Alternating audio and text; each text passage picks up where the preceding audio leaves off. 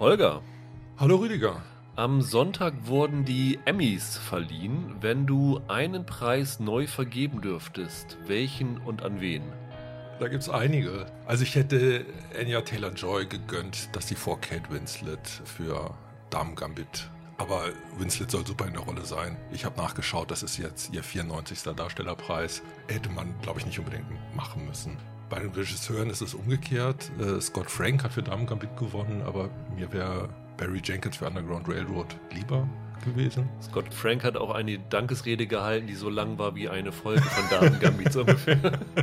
Aber das, was mich persönlich am meisten geärgert hat, war in der Kategorie Outstanding Variety Special Pre-Recorded. Da hat nämlich Hamilton gewonnen, was wahrscheinlich auch aufgrund des Rufs da in Ordnung ist. Aber den Geniestreich des Jahres fand ich Bo Burnhams Inside Comedy Special auf Netflix. Das hat er so im Alleingang geschrieben und gedreht im Lockdown. Und ich finde das, was so Zeitgeist angeht, war das eigentlich eins der Statements des letzten Jahres. Dem hätte ich es echt gegönnt. Michael? Ich bin ja kein großer The Crown-Fan und daher waren die Emmys ein bisschen frustrierend dieses Mal, weil die ja überall gewonnen haben. Ich hätte tatsächlich beim besten Hauptdarsteller es irgendwie dem Jonathan Mayers aus Lovecraft Country gegönnt, den ich echt klasse fand in der Rolle und der jetzt auch bei Marvel eine größere Rolle an Land gezogen. Ich finde den echt sympathisch und ich hätte mir das irgendwie für den gegönnt. Ich glaube, Josh O'Connor hat stattdessen für The Crown gewonnen. Und den finde ich okay, aber ich finde, der ist noch mit der langweiligste in dem Ensemble, um ganz ehrlich zu sein. Ich bin aber auch auf dem gleichen Trip wie du und würde einen The Crown-Gewinner disqualifizieren. Und zwar Tobias Menzies, der den Prinz Philip gespielt hat. Ihn fand ich ja persönlich super, weil er so Comic Relief gebracht hat in der vierten Staffel. Aber das war jetzt in der vierten nicht so groß und auch nicht so eine wichtige Rolle, die auch viel Schauspiel verlangt hat. Und da hätte man tatsächlich besser Michael K. Williams ah, ja. postum noch ein Emmy für Lovecraft Country gegeben. Überhaupt fällt auf, dass die Nominierungen sehr divers waren, aber die Preisträger alle weiß waren. Da hätte man durchaus ein wenig mehr Akzente setzen können und das wäre hier wahrscheinlich sehr sinnvoll gewesen. Ich vermute mal, dass die Abstimmungsphase geendet hat, bevor der Tod von Michael K. Williams bekannt gewesen ist, sonst hätte man da vielleicht anders agiert, aber so ist es jetzt ein bisschen komisch. Ich glaube sogar Carrie Washington hat mit den Augen gerollt, als sie, die den Preis übergeben hat, das vorlesen musste. Hallo und herzlich willkommen zu einer neuen Ausgabe von Serienweise. Mein Name ist Rüdiger Meier und ich begrüße heute ganz herzlich Holger Lübgemann. Wunderschönen guten Tag. Und Michael Hille. Hallo. Ja, wie letzte Woche angekündigt, geht es heute um Science Fiction. Mit zwei Serien. Die eine, Star Wars Visionen, startete schon am Mittwoch bei Disney Plus. Da haben wir alle Folgen gesehen das sind ja alles abgeschlossene Kurzgeschichten. Das macht es ein bisschen schwierig drüber zu reden. Wir haben jetzt ein gemeinschaftliches Ranking gemacht und versuchen so für jede Folge kurz anzuteasern, worum es in den Folgen geht, ohne zu spoilern und kurz sagen, was uns daran gefallen hat oder was nicht. Wie mhm. immer bei solchen Animationssachen, wie es auch schon bei Love, Death and Robots war, geht es teilweise wild durcheinander, unsere Meinung. Von daher könnte das ganz interessant werden. Und danach geht es dann aber um eine Herzensserie von Holger, nämlich Foundation, die heute bei Apple TV Plus startet mit zwei Folgen und dann geht es im Wochenrhythmus weiter. Auch da hatten wir schon das große Glück, alle Folgen sehen zu können. Da werden wir es auch versuchen, Spoiler spoilerfrei zu machen, wobei die Geschichte ist so komplex und verschachtelt und springt in den Zeiten hin und her, sodass wir tatsächlich kurz mal Sachen erzählen müssen, die vielleicht in Folge 2 oder 3 sind, weil sie halt einen Handlungsstrang ausmachen, die eigentlich die gesamte Staffel begleitet. Sonst kann man darüber nicht wirklich reden. Das stellen wir hinten. Wie gesagt, zum einen, weil Disney Plus der bekanntere Streaming-Anbieter ist, zum anderen, weil es kürzere Folgen sind und man schneller mit durch ist. Und ich glaube, wir haben am Ende zu Foundation deutlich mehr zu sagen. Ja, dann lass uns doch mal mit Star Wars Visionen beginnen. Es gibt neun Folgen, was eine ungewöhnliche Zahl ist, was ein bisschen daran liegt, die eine Folge sollte, glaube ich, ursprünglich zwei verschiedene mhm. Folgen sein. Und da haben sie, haben sie, beschlossen, wir schließen das zusammen zu einer. Genau. Die Folgen sind alle ziemlich kurz. Die kürzeste ist 13 Minuten, die längste ist 21 Minuten mhm. lang. Michael, du hast schon gesagt, dass mit dieser Serie Star Wars auf gewisse Weise zu den Wurzeln zurückkehrt, ne? Ja, sozusagen. Ich meine, weil der Lucas gab ja damals immer damit an, dass er sich für Star Wars, für die Struktur des Films bei so einem alten Kurosawa Film bedient hat. Bei Verborgene Festung heißt der, meine ich. Ja. Von daher, das jetzt wieder so ein bisschen noch mehr in die Samurai-Richtung zu drängen, ist, finde ich, finde ich, ist so ein bisschen Star Wars zurück zu den Wurzeln. Im ganz ursprünglichen Sinne. Also der entscheidende Satz dazu ist im Grunde genommen, diese ganzen Kurzfilme sind in Japan entstanden. Ja. Hatten wir, glaube ich, noch nicht dazu gesagt. Im Grunde genommen sind das so Anime-Versionen Genau. von Star Wars Animationsfolgen. Von, ich glaube, sieben verschiedenen Studios Mhm. sind es. Also auch teilweise ein bisschen unterschiedliche Stile, kommen wir auch noch drauf zu sprechen. Ich muss sagen, dass ich ja nicht so ein großer Animationsfan bin. Auch ich war bei Love, Death and Robots, hatte ich so in der zweiten Staffel ein, zwei Folgen, die ich ganz okay fand, aber nichts, wo sich bei mir der Speichel im Mund sammelt, weil ich nicht aushalten kann, das zu sehen. Von daher hatte ich jetzt hier keine großen Ambitionen bei der Serie. Hattet ihr euch viel versprochen von Visionen? Ich bin hin und her gerissen. Es gibt ein japanisches Filmfest in Frankfurt, wo ich gerne im Zuschauerraum sitze. Und die haben das über Jahre gehabt, dass sie teilweise Animationsabschlussarbeiten von den japanischen Filmhochschulen zeigen. Und da gehen einem die Augen über. Also Ja. das sind so großartige Kurzfilme und auch welche, die mit Animationstechniken und äh, Gestaltung und, und Ästhetik wirklich spielen, so dass man ein Gefühl dafür gewinnt, was für eine gestalterisch reiche Filmkultur das in Japan gibt. Mit dem Wissen im Hintergrund hätte ich mir das richtig toll vorstellen können und diese Vorstellungen sind leider nicht eingelöst worden. Okay, da kommen wir schon zur, zur Gesamtkritik der Serie. Also du warst jetzt nicht so ein großer Fan von diesen neuen Folgen? Nee. nee. Ich habe mich bei wenigen gut unterhalten gefühlt. Ich fand viele sehr enttäuschend und es gab nicht ein Drehbuch, bei dem ich verstehe, warum das durchgewunken wurde. Also wirklich in der Art und Weise, dass ich bei jeder Folge gedacht hätte, ey, das hätte ich dem Autoren sofort zurückgegeben. Micha ging es ähnlich? Ich hatte durchaus Vorfreude, weil es ja, es gab ja schon mal so ein Projekt wie damals Animatrix bei der Matrix-Reihe, wo sie so Anime-Adaptionen Stimmt. gemacht haben und so. Ja. Und ich finde es eigentlich ganz interessant, vor allem weil der Anime-Hype gefühlt in den letzten Jahren noch extrem viel größer geworden ist. Also in meinem Umfeld gucken es halt auch viele. Deswegen fand ich das schon ganz interessant und anders als Holger würde ich jetzt sagen, dass mir zwar die Highlight-Folgen gefehlt haben, aber dass ich alle auf so einem okayen Durchschnittsniveau fand. Also da war eine, die mir ein bisschen besser gefiel, eine, die ich nicht mochte und der Rest war alles in Ordnung. Ich habe mich eigentlich bei jeder gut unterhalten gefühlt. Ja, vielleicht war dieses Durchschnittsniveau bei mir ein bisschen unter den Erwartungen. Also mir geht es da auch so ähnlich wie dir, Michael. Äh, Okay. Wie gesagt, ich bin mit wenig Erwartungen reingegangen und habe mich dann teilweise gut unterhalten gefühlt. Ich würde da Holger zustimmen, dass so diese eine Folge, über die man redet, die fehlt von so einem, bei so einem Ja. Projekt. Ne? Wenn du neun Folgen hast und es ist so eine, die irgendwie von der Animation her revolutionär ist, von der Geschichte irgendwie was aus dem Star Wars-Universum völlig aus, auf den Kopf stellt oder clever umdeutet oder irgend sowas. Oder einfach so einen Erzählkniff aufbietet, den man vielleicht noch nicht gesehen hat. Das fehlt hier definitiv. Aber ich würde auch sagen, ich habe vier Folgen gesehen, die ich gut fand von den neuen. Ich habe zwei Folgen gesehen, die ich okay fand. Und ich habe drei Folgen gesehen, wo ich auch denke, die hätte man sich sparen können. Das ist so in Ordnung. Also das kann man sich gut angucken, gerade 17 Minuten im Schnitt oder irgend sowas. Das ist schnell weg, da ärgert man sich nicht groß drüber. Und ich muss sagen, verglichen mit anderen Sachen, die ich gesehen habe, nicht nur mit Love, Death and Robots, sondern auch jetzt zum Beispiel mit What If, wo ich bis jetzt nur die ersten fünf Folgen gesehen habe und da fand, dass das für mich noch viel weniger funktioniert. Da waren einige Folgen dabei, die für mich völlige Aussetzer waren. Mhm. Und da fand ich das hier schon auf einem besseren Level. Wobei ich da, glaube ich, auch in der Minderheitenmeinung bin, weil äh, What If bekommt in den USA und gerade so von den Marvel-Fanboys ja euphorisches Feedback. Meins ist es tatsächlich nicht so gewesen. Von daher war ich hier mit relativ zufrieden. Dann lass uns aber die neuen Folgen von vorne nach hinten durchgehen. Also unser letzter Platz ist die Folge The Twins geworden. Das ist die dritte Folge. Die war bei mir und bei Holger, glaube ich, auf dem achten Platz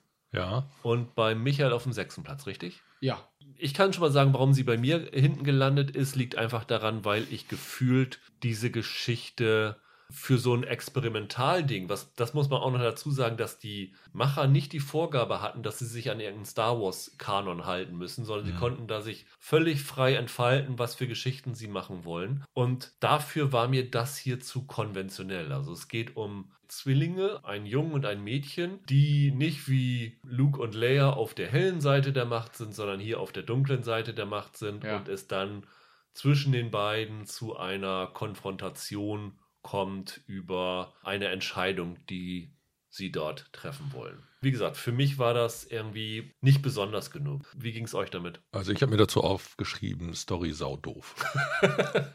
Das ist doch mal ein Ähm, Statement.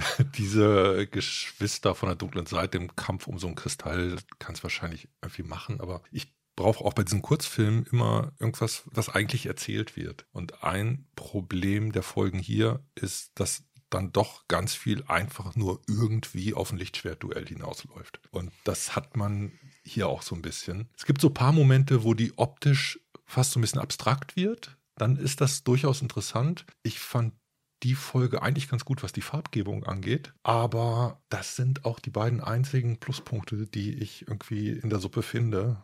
Und ansonsten bleibt mein erster Satz stehen. Die Story ist sau doof und äh, deshalb springe ich ab. Ich glaube, bei der Serie jetzt wird rauskommen, was wir alle insgeheim immer wussten. Ich bin wohl doch ein bisschen anspruchslos, was das angeht. Ich weiß nicht, die Folge war so ein nettes, kleines, tatsächlich typisches Star Wars-Abenteuer. Das stimmt, deswegen würde ich die jetzt auch nicht viel höher halten. Ich fand das Duell eigentlich ganz schick und ich weiß nicht, das hatte, das hatte so ein bisschen Videospiel-Quest-Charakter tatsächlich. Und ich fand das für sich genommen in Ordnung. Ich fand auch, dass die ganz gut aussah, was die Farbgebung anging. Ist halt für mich eine Mittelfeldfolge. was Aber du musst zugeben, so, so ein Hauch von nichts steckt da mit drin, oder? ja, aber, aber bei, bei vielen der Folgen, oder? Ja. Das sind ja alles nur so kleine Adventure-Geschichten. So richtig viel dahinter steckt da nicht. Aber wenn ich jetzt böse wäre, würde ich sagen, das erwarte ich auch nicht ganz bei Star Wars, um ehrlich zu Aber sein. hier ist tatsächlich das Problem, dass es eigentlich eine lange Actionsequenz ist. Ne? Also der Plot ist nicht wirklich, es ist nur so das, das auslösende Moment und dann wird irgendwie äh, groß die Action losgelassen und ich fand die Folge einfach zu wild. Weißt du, es gibt äh, bei, bei Videospielen Ja. ähm, doch vorher diese Warnung, lichtsensitive Ja, ja, äh. Menschen können epileptische Anfälle bekommen. Ja, ja, ich weiß, und das ist eine Folge, wo man definitiv epileptische Anfälle bekommen kann. ich gebe dir da recht, aber ich muss tatsächlich sagen, bei so diesen kurzen Geschichten, mir reicht da auch, wenn du da einfach eine flotte, kleine Action-Szene oder so ausdehnst. Ich, ich habe da gar nicht so die große Erwartung an was extrem Substanzielles oder so. Vor allem, wenn ich sowieso im Gesamtkontext jetzt nie bekommen habe, dann finde ich die in Ordnung, muss ich sagen. Unser Platz 8 ist eine Folge, die, man muss auch da sagen, wir haben äh, in unserem Screening Room eine andere Reihenfolge, als zum Beispiel auf Wi- Wikipedia ist. Für uns ist das Episode 9, die heißt Akakiri. Und ich muss zugeben, wir haben hier vorher gesessen und ich habe gefragt, was war denn das noch für eine Folge? Und dann habe ich äh, nochmal in die Folge reingeguckt und habe dann zwischendurch gefragt, habe ich die überhaupt gesehen? ähm, ich habe sie Alles gesehen, verschwimmt. ich habe sie gesehen gehabt, aber für mich war die so belanglos, dass ich sie auf dem letzten Platz hatte, weil ich habe mir als, als Kommentar für die Folge dahin geschrieben, was sollte das? Michael hatte sie, glaube ich, auf Platz 8 und Jo. Holger hatte sie aber immerhin auf Platz 4, ne? Lustigerweise aus einem Grund, den Michael schon genannt hat. Und zwar, das ist die Folge, die den Verweis auf Hidden Fortress am stärksten hat. Da Mhm. gibt es so zwei tumbe Gesellen, so zwei Helferfiguren. Und die sind eins zu eins entlehnt aus Kurosawas Hidden Fortress. Das unterzubringen und damit so diesen, also viele von diesen Folgen haben nicht nur einen Anime, sondern starken Japan-Bezug. Das ist zwar äh, fast so wie die Jedi-Schwerter zurück nach Hause holen. Das fand ich hier ganz okay. Ich fand, dass die, dass die optisch auch ganz okay war. Die Story fand ich auch Banane, aber damit hebt sie sich ja nicht ab von den anderen Stories nach meiner Einschätzung. Deshalb ranke ich die vielleicht ein bisschen höher als ihr, aber ähm, hinterm Ofen hervorlocken tut sie mich de facto auch nicht. Jetzt, wo du es sagst, das sind die beiden Figuren, die dann in Hidden Fortress sozusagen das Vorbild für R2D2 und C3PO Genau, waren. Ne? genau. Ja. Die ist irgendwie schon okay, aber ich finde die tatsächlich extrem dunkel an einigen Stellen. Also ich fand, da gab es auch als Rüdiger vorhin noch mal kurz durch die so durchgeklickt hat, stand ich daneben, habe mir das angesehen. Ich finde die extrem dunkel, also sehr farblos. Da ist viel Schwarz und Braun irgendwie. Und das fand ich dann im Vergleich zu den anderen nicht so berauschend. Und ja, ich vergleiche jetzt auf diesem Niveau, aber ich fand die einfach ein bisschen langweilig visuell. Ich fand das einfach eine Geschichte, die mir wirklich so überhaupt nichts gegeben hat. Das ist Ja. ja so ein bisschen das Problem bei so Kurzfolgen, die z- 15, 20 Minuten lang sind. Du musst eigentlich schon nach ein, zwei Minuten drinne sein. Also die Folge muss dich haben, ansonsten äh, ist die Laufzeit zu kurz, um dich da irgendwie reinzuziehen. Du musst schnell auf den Punkt kommen. Und das war hier für mich so ein bisschen dann ein Problem. Das war einfach nicht mein. Unsere siebte Folge ist eine, die bei Michael die schlechteste war, bei Holger die drittschlechteste war und bei mir im soliden Mittelfeld gelandet ist. Heißt To Be One. Ja, das ist doch bei denen nur Kyle Chandler Bonus. Genau. Äh, kommen wir gleich drauf. Äh, ist die Folge 6 und ich habe in diese Folge reingeguckt und meine erste Assoziation, manchmal haben wir, habe hab ich das bei solchen diesen Folgen gehabt, dass ich sofort irgendwie ein anderes Anime damit verbunden habe, war Es war einmal das Leben. Kennt ihr die noch? Ja, klar. Mhm. Natürlich. Und da ist doch Die Hälfte dieser, meiner Bildung kommt daher. da ist doch dieser, ich nenne ihn mal Miraculix-hafte Druide mit einem langen weißen Ja, äh. Rauschebart und sowas alles. Und äh, das ist tatsächlich eine der Hauptfiguren in dieser Serie. Wir sind auf einem fernen Planeten, wo eine gottgleiche Figur dabei ist und so ein kleiner Roboter. Was meinst du jetzt mit Gott gleich? Der Ähm, Professor. Der Professor, genau. Es geht ja darum, dass er auf einem unwirtlichen Planeten äh, Leben erschaffen will. Ja, okay. Das hat ja so ein bisschen auch Gottcharakter. Mhm. Und äh, er will halt seinem kleinen Roboter-Protégé beibringen, wie er sozusagen das auch machen kann. Michael hat schon recht, ich fand super, ich habe mir einen Notiz mir hingeschrieben, Kyle Chandler ist Gott, Ausrufezeichen. das kann ich so unterschreiben. Deswegen fand ich es ein bisschen besser und weil ich wahrscheinlich auch diesen Animationsstil gegenüber den anderen Folgen äh, ein bisschen interessanter und auch ruhiger und nicht so wild fand. Warum hat es euch nicht so gefallen? Also ich glaube, ich fand die doof, weil das ist ja die einzige, die so eine richtig deutliche Anime-Referenz hat, weil das Design extrem an Astro Boy erinnert. Das ist so ein Manga-Anime-Kult-Klassiker. Und auch inhaltlich ist es recht dicht an Astro Boy. Und ich fand, das hatte dann für mich nicht so viel mit Star Wars zu tun, sondern ich hatte das Gefühl, ich gucke eine Mini-Astro Boy-Folge. Das hat es halt für mich komplett rausgerissen, deswegen ist das für mich die schlechteste. Also, die hat auf jeden Fall nochmal eine bisschen andere Tonalität, weil sie eine andere Zielgruppe anzusprechen scheint. Das Mhm. ist mit Abstand die jüngste Folge. Ja. Also für Sechsjährige, nach meinem Gefühl. Deswegen hat sie mir gefallen. Ich wollte es nicht sagen. Die hat zwischendurch Sprünge drin, die ich logisch nicht verarbeiten konnte. Es gibt dann irgendwann so eine Suche nach so einem Lichtschwertkristall. Ich habe nicht das Gefühl, dass das jemals gefunden hat, aber plötzlich hat er ein Laserschwert und dann taucht da so eine Art Cis-Lord auf. Und für mich waren da schlicht und einfach Sprünge drin, wo ich dem Stoff für Sechsjährige intellektuell nicht folgen konnte. Das in Verbindung mit dem nervigsten Sounddesign von allen Folgen hat sie bei mir auf die hinteren Plätze verbannt. Also warum ich sie auch ein bisschen weiter vorne hatte, ist, ich habe tatsächlich Folgen gutiert, die aus dem Star Wars Geschichtenrahmen ein bisschen ausgebrochen sind. Also viele von diesen neuen Folgen haben dieses klassische Duell zwischen der guten und der bösen Mhm, Seite ja, der Macht. ja, ja. Das fand ich ein bisschen monoton und langweilig und da fand ich dann Folgen besser, die tatsächlich mal was anderes äh, versucht haben. Aber ich finde, das machen die hier auch. Sie machen es nur fünf Minuten später. Der erste Akt ist dann länger und Ja. der ist halt ein bisschen was anderes. Das ist eher wie so eine Zauberlehrling-Geschichte, so ein bisschen. Ich finde ganz interessant, dass Holger das Sounddesign anspricht, weil die haben ja beim Sounddesign allesamt erstmal die Sounds alleine konstruiert, diese Anime-Firmen, und nicht, was man jetzt denken würde, sich erstmal auf Skywalker Sound berufen. Ich glaube, das Einzige, was die nutzen konnten, waren die Lichtschwert-Sounds aus den Archiven quasi. Ansonsten haben die tatsächlich ein ganz eigenes neues Sounddesign entworfen. Und das finde ich, hört man auch. Also, dass das. das äh, Extrem unterschiedlich. ja, genau, Ja. dass es extrem unterschiedlich ist und dass es nicht das übliche Raumschiff Pau Pau ist, Mhm. was du halt in den Star Wars-Filmen hast. Das fand ich persönlich ganz schick. Was ich interessant finde, ist, äh, wir haben ja vorhin gesagt, diese neun Folgen sind von sieben verschiedenen Studios.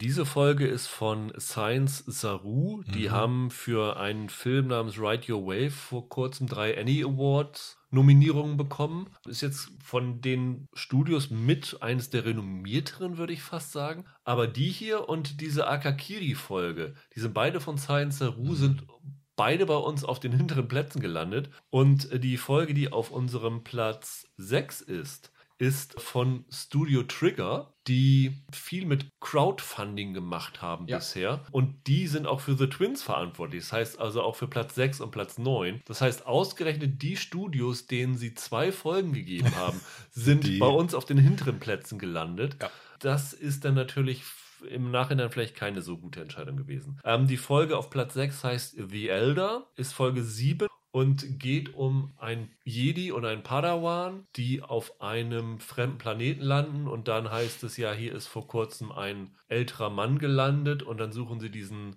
äh, Greisen. Ja, und dann geht diese Folge los. Und die Folge war bei Holger die beste Folge, erstaunlicherweise. Bei Michael auf Platz Sieben. 7 und bei mir auf Platz 6. Da du sie so gut fandst, Holger, was hat dir daran so Spaß gemacht? Also, ihr habt es ja nicht mehr alle.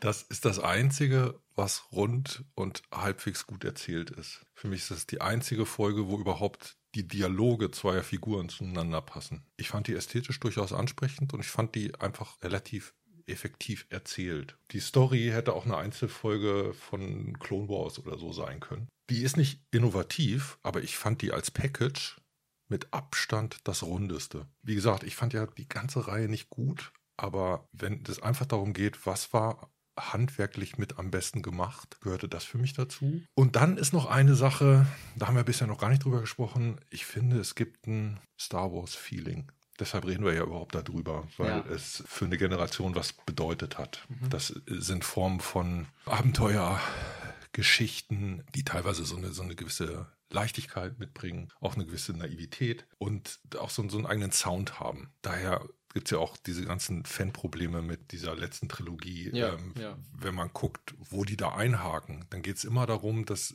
es abgespeichert eine Tonalität gibt, die nicht getroffen wurde. Und ein großes Problem dieser Anthologiereihe Mhm. besteht darin, dass ich das Gefühl hatte, diese ganzen Japaner können ja mit Star Wars gar nichts anfangen.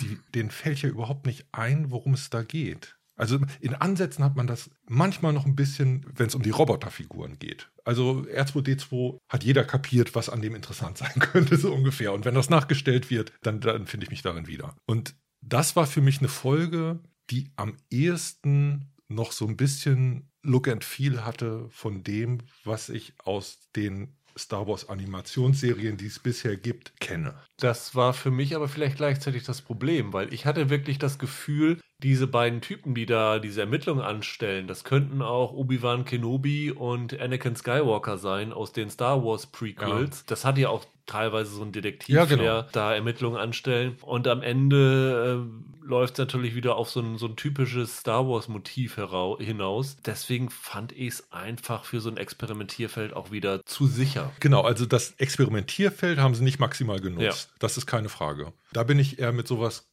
gegangen, eher in Richtung sichere Bank. Die Ja. machen dann einfach ein bisschen Padawan-Geschichte mit einem überstilisierten Bösen und das hat für mich aber funktioniert. Und da hätte ich jetzt eigentlich gedacht, dass äh, Rüdiger was dazu sagt. Sie haben Flötenmusik, die an Mandalorian angelehnt ist. Okay.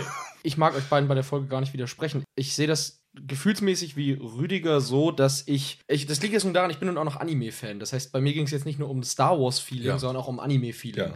Und die Folge war für mich tatsächlich so ein bisschen aus einer Clone Wars-Folge rauskopiert. Und ich fand die Experimentalsachen auf Gebühr erstmal spannender, selbst wenn sie vielleicht daneben gegangen sind, wenn man versteht, was ich meine. Aber ist keine schlechte Folge, finde ich auch nicht. Ich finde aber, dass die anderen Sachen halt wirklich erzählerisch daneben gehen. Okay. Und damit habe ich, hab ich ein Problem. Unser Platz 5 ist die achte Folge, Lob und Ocho. Der Grund, warum sie auf Platz 5 ist, bin ich, weil mir hat sie nicht so zugesagt. Für mich war es die ähm, drittschlechteste. Für Holger war es die drittbeste und für Michael die viertbeste. Für mich war es dann am Ende zu wenig, dass die Schlusspointe, die Schlusswendung ziemlich gut war. Also da muss ich auch sagen, dass für das Ende ist das gut erzählt. Aber vielleicht bin ich hier mit dem Figurendesign nicht so warm geworden. Es geht um zwei Schwestern. Die eine ist die leibliche, die andere ist ein adaptierter Bunny, würde ich mal so sagen, Ja. mit so langen Häschenohren. Kampfhäschen habe ich geschrieben. Kampfhäschen. Und auch da äh, kommt es wieder zwischen den äh, Schwestern zu einem Konflikt, wie bei The Twins zwischen den Geschwistern. Also offensichtlich ist das ein Motiv, das die Japaner aus Star Wars mitgenommen haben, äh, Geschwister. Ja. Das Ähm, haben aber auch die aus der letzten Trilogie mitgenommen. Also Ja. von daher, das ist Ja, jetzt das nicht so stimmt. stark, Ja, ja. Familienfäden. Das ist, ja, das ist Viel ein, mehr gibt es da nicht bei Star Wars irgendwie. ist ein Problem. Und äh, ich bin einfach, wie gesagt, in die ersten zehn Minuten nicht reingekommen und fand dann die letzten drei Minuten nicht gut genug, um sie für mich noch höher zu bewerten. Aber ihr beide wart ja doch offensichtlich recht angetan. Holger nicht, er fand sie nur nicht ganz so schlecht. ja, so, so weit würde ich nicht gehen. Aber, also ich fand die sehr japanisch. Äh, auf jeden Fall mit den Figuren schon, ne? Ja. Mit den Figuren und auch diese Story. Genau, also ich fand sie japanischer als andere. Das ist in dem Sinne von äh, Experimentierfeld, was du vorhin gesagt hast, eigentlich zu begrüßen. Wenn man denkt, ey, was hätten die alles machen können, wenn Ja. die da eine Carte Blanche haben. Mhm. Die hätten schöne Badass Evox haben können, whatever. Naja, hier immerhin ein Kampfhäschen im Schwesterduell. Ich fand die ganz okay erzählt. Ich hatte hier das Gefühl, das funktioniert wie eine selbstständige Folge. Das tun auch nicht alle. Und das hat so eine eigene ästhetische Stimmung gehabt. Ich glaube, was mir da gut gefallen hat, war unter anderem der Auftakt. Die haben es irgendwie geschafft, so eine Star Wars-Welt nach Anime aussehen zu lassen. Das fand ich daran gut. Erzählerisch gibt es in dem Ding auch seltsame Löcher. Das ist dann wieder das Negative. Aber die war bei mir deshalb abgespeichert als erträglich. Ich mochte die, mir war die sehr sympathisch. Ich fand, der Anime-Stil erinnert so ein bisschen an Tales of Little Women. Das war ja so in den 80ern eine ganz mh, relativ Hm. gehypte Anime-Serie. Ich fand die in sich eigentlich ganz, ganz schick. Ich muss aber auch sagen, ich finde, dass die so ein paar komische Sprünge gemacht hat. Das hat Mhm. Holger jetzt bei ein paar Folgen gesagt. Ich hatte das nicht bei so vielen, glaube ich, wie du. Aber bei der hatte ich auch ein, zwei Mal das Gefühl, die springt ein bisschen sehr schnell hin und her. Wobei sie hier tatsächlich auch einen Zeitsprung in der Folge drin haben, ne? ja, aber der ist ein bisschen das Problem, finde Ja. ich. Auf Platz 4 ist die Folge, die ursprünglich zwei Folgen sein sollte, wenn ich mich nicht ganz täusche. Ja. The Ninth Jedi äh, läuft als fünfte Folge, ist bei Michael und Holger auf Platz 5 gewesen. Ist das richtig? Bei mir Mhm. ja. Und bei mir war sie tatsächlich auf Platz 3, obwohl sie tatsächlich auch eine relativ konventionelle Star Wars-Geschichte ist. Also sie spielt in der Zeit nach dem Fall der Jedi und jemand schickt eine Nachricht in den Weltall, dass die verbliebenen Jedi doch bitte äh, auf einen bestimmten Planeten kommen sollen, weil er hat Lichtschwerter gebaut. Die gibt es wohl nicht mehr, die sind mittlerweile eine Rarität und äh, dann sammeln sich halt auf diesem Planeten diverse Jedi. Wie viele kann der Titel verraten? Auf so einem Lichtschwert-Trödelmarkt quasi. Genau. Ja. Wie gesagt, ich fand sie Teile recht konventionell, aber unter den konventionellen Folgen hat sie mir mit am meisten gefallen. Ich fand sie nicht überraschend, weil du konntest eigentlich voraussehen, was in dieser Folge passieren wird, aber dann auf diesem äh, ausgetretenen Pfad fand ich sie sehr gut gemacht und auch von der Animation her recht interessant. Mit der Folge gehe ich vielleicht ein bisschen hart um, was den Platz angeht. Okay. Die hätte es vielleicht auch ein bisschen weiter nach oben verdient gehabt. Aber es gab so viele gute Folgen für dich, dass du. Nee, ich komme da gleich zu, warum. Ich finde, dass sich bei der teilweise durchaus so ein bisschen Star Wars-Feeling einstellt. Es gibt da so eine Verfolgungsjagd über einen zugefrorenen See und das war insgesamt eine der besten Action-Szenen der ganzen neun Folgen. Ich fand die halbwegs spannend, was auch schon Ja. was Besonderes war. Mich haben zwei Sachen daran gestört.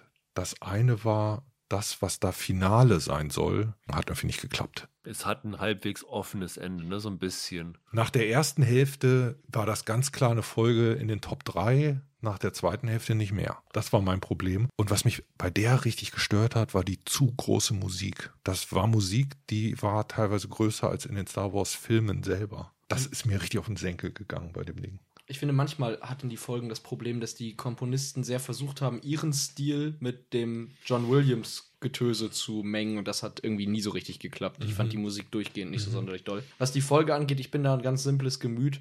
Du nimmst eine Action-Szene und zitierst Bild für Bild diesen genialen Motorcycle-Slide aus Akira und dann bin ich glücklich. Und genau das machen sie hier und das war das coolste Anime-Easter Egg in der ganzen Staffel. Okay. Und deshalb ist die ein Stück höher. Ich fand genau wie Holger, dass die nach hinten abnimmt. Und ich hab's ihr übler genommen als ihr beide. Aber der Motorcycle Slide hebt die zwei, drei Folgen nach oben. Das ist einfach. Ich war sehr glücklich damit. Unsere Top 3 dürften vor allen Dingen für Holger überraschend sein. Sagen wir Oh. mal so. Ja, okay. Der dritte Platz ist die Folge 4, heißt The Village Bride, ist für Michael die zweitbeste Folge gewesen, für mich die viertbeste, für Holger nur die sechstbeste. Ich kann wieder vorausschicken, warum sie mir gut gefallen hat. Das ist wieder, weil sie zumindest von der Erzählrichtung her ein bisschen einen anderen Weg genommen hat, zumindest in den ersten zwei Dritteln, würde ich sagen. Und das fand ich sehr ähm, erfrischend. Es geht um ein kleines Dorf, das von Banditen heimgesucht wird. Und um dort Frieden zu schaffen, sollte der, ist der Häuptling des Dorfes, äh, so in der Richtung, sollte sich sozusagen den Banditen opfern. Dann hat aber die Enkeltochter, meine ich, ähm, sich gesagt, sie opfert sich und äh, es spielt an dem Tag, bevor sie sich opfern soll und an dem Tag heiratet sie ihre große Liebe. Und dann, ja, geht es darum, ja, wie sie damit umgehen. Und ich fand das total interessant, dass diese ersten sieben, acht Minuten fast nichts mit Star Wars zu tun hatten. Es gibt so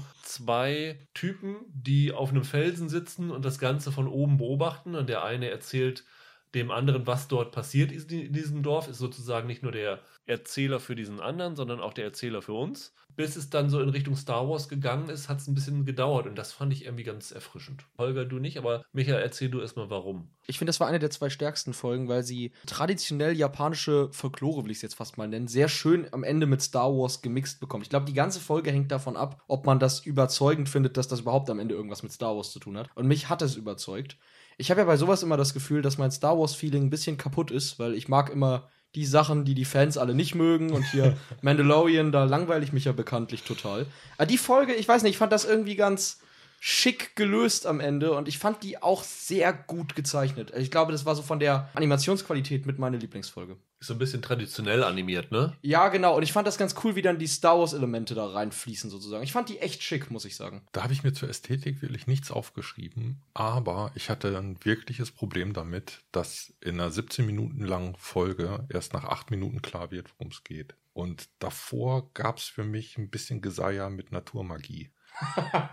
Aber ist das nicht typisch japanisch? Also ich sag mal, ich sag mal Vorsicht. nein, aber, nein, ich meine so verglichen mit Miyazaki-Filmen und sowas Ja. alles, das ist ja auch immer so ein Thema drin. Ich weiß, was du meinst. Lass uns doch einfach sagen, da war für mich dann zu wenig Star Wars drin und zu spät. Also haben wir alle den, den gleichen Eindruck davon, aber den gegenteiligen Effekt. So, so ungefähr. Ja. Ich habe mir bei der auch aufgeschrieben, wenigstens ein Anflug von Geschichte. Boah, du bist ja richtig hart zu dem. Also finde ich heftig. Es gibt ja einfach so erzählerische Standards, die müssen funktionieren. Du musst Figuren etablieren und du musst wenigstens eine Art Konflikt anreißen. Ich hatte hier bei ganz vielen Folgen das Gefühl, dass ganz viel ins Leere läuft. Weder hatte ich den Eindruck, dass es irgendwelche Geschichten gab, wo so richtig Herzblut drin steckte und aber auch kein Star Wars Herzblut. Verstehe. Also da haben dann äh, japanische Anime-Spezialisten leider was über Star Wars machen müssen, weil äh, ihre Studios gesagt haben, so, ihr kriegt das jetzt aufs Auge gedrückt. Aber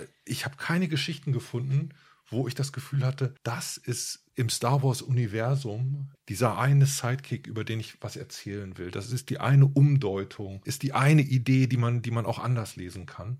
Und genau das kam da nicht drin vor. Und das hier war auch irgendwie für mich so ein Beispiel. Ich weiß genau, was du meinst, wenn du sagst, da steckt so japanische Folklore mit drin. Aber dann ist das für mich zu desperat. Dann sind das immer noch zwei Pole, die sie nicht zusammengebracht haben für mich. Das ist dir wahrscheinlich auch bei der Folge 2 Tatooine Rhapsody so gegangen, weil du sie auf dem letzten Platz hattest und dich vermutlich wunderst, warum wir nicht schon viel, viel früher darüber geredet haben.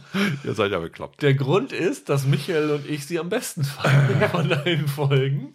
Das ist die Folge mit der meisten Anlehnung an Star Wars, weil sie auf äh, Tatooine spielt, weil dort Boba Fett und Jabba auftauchen, die aber nur am Rande sind, sondern es geht tatsächlich um eine äh, Rockband, die eigentlich davon träumt, die Galaxie zu erobern, äh, aber nie es schafft, einen Auftritt zu Ende zu kriegen, weil ständig werden sie irgendwie unterbrochen. In dem Fall, den die Folge erzählt, weil der, ich glaube, ist es der Drummer? Ja, Das ist auch ein Hutte. Der wird von Boba verhaftet und soll zu Jabba gebracht werden. Dann gibt es irgendwann noch ein Konzert dort, wo das Podrace in Episode 1 fa- stattfindet. Also ganz echt, die war einfach crazy as hell. Ja, Ich fand die ja. sau lustig. Die war Ich einfach auch. komplett durchgeknallt. Also das ging an und du hast einfach nach drei Minuten gedacht, jo, was, was wollt ihr denn noch alles machen? Ich, Ich- fand das super. Ich habe hier mir notiert, Kickers mit Musik.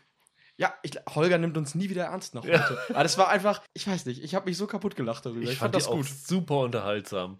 Also, liebe Hörer, ihr könnt das jetzt nicht sehen, aber ich habe Tränen der Verzweiflung in den Augen. Es Äh, tut uns ja auch leid. ich habe hier nur stehen, gehört zum Schlimmsten, das ich je gesehen habe. also, sie ist sehr animehaft. Ja, auf jeden Fall. Darauf, darauf können wir uns einigen. Ich mag ja durchaus Animes, aber für, für mich war das überdreht und das, was da Humor sein sollte, wurde von mir nicht als solche erkannt. Und über Humor soll man nicht streiten. Ne? Also ich weiß nicht, ich fand's, ich fand's super lustig Ich tatsächlich. fand das auch. Und die, dieser Song, den sie da singen, der war so schön bescheuert. Ja. Es war irgendwie ein Oh großer Gott. Spaß. Also, das finde ich auch so schön, wenn es nur 13 Minuten lange Folgen sind, dann kann man auch eine Folge mal benutzen, um einfach nur Spaß zu haben. Und dann tatsächlich auch sich um den Kanon nicht schören und sagen, wir nehmen hier jetzt mal zwei Figuren raus, die es gibt, und machen da irgendwie einen geckigen Side-Ding, was passiert auf Tatooine, wenn äh, die Skywalkers nicht da sind. Ich glaube, Holger wird mich mit einem bösen Blick an die Wand starren, aber ich finde tatsächlich, dass das so ein bisschen das ist, was ich. Ich mag ja genau wie du Marvels What If nicht so richtig. Und das liegt daran, dass die mir nicht crazy genug sind. Die sind nicht. Die, also ich finde, du kannst da so crazy mit werden, wenn du in, in, in, so einem Kanon, blöd gesagt, Scheiße bauen darfst. Und hier machen sie das einfach mal. Deswegen fand ich das, ich fand das super. Das Ja. war genau das, was ich gehofft habe, dass sie irgendwie mal machen in so einer Serie. Eine Konsensfolge gibt es dann aber doch noch bei uns. Und das ist The Duel, die jetzt als erste gestartet ist. Bezeichnend, dass die beste Folge als erstes läuft. War bei Holger und bei mir auf zwei und bei Michael auf drei. Und ist eigentlich eine klassische Samurai-Folge. Und da die Jedi ja nun ganz offensichtlich von den Samurai inspiriert sind, macht es das auch Sinn, tatsächlich eine Folge so zu erzählen. Dazu kommt, dass sie mit am interessantesten aussieht, weil sie in Schwarz-Weiß animiert ist. Und das hat für mich einfach alle Punkte erfüllt, die ich hier haben wollte. Es hatte einen gewissen Star Wars-Bezug. Es war eine spannende Folge. Sie war gut animiert und hat mir einfach Spaß gemacht. Viel mehr kann man dazu nicht sagen. Die Folge ist interessanterweise von einem Studio namens Kamikaze Duga, die bis jetzt nur Musikvideos und Werbung und so gemacht haben, also noch nicht mit großen Filmen aufgetreten sind. Und das fand ich dann hier doch ganz interessant. Die ersten Concept Arts, die überhaupt für Star Wars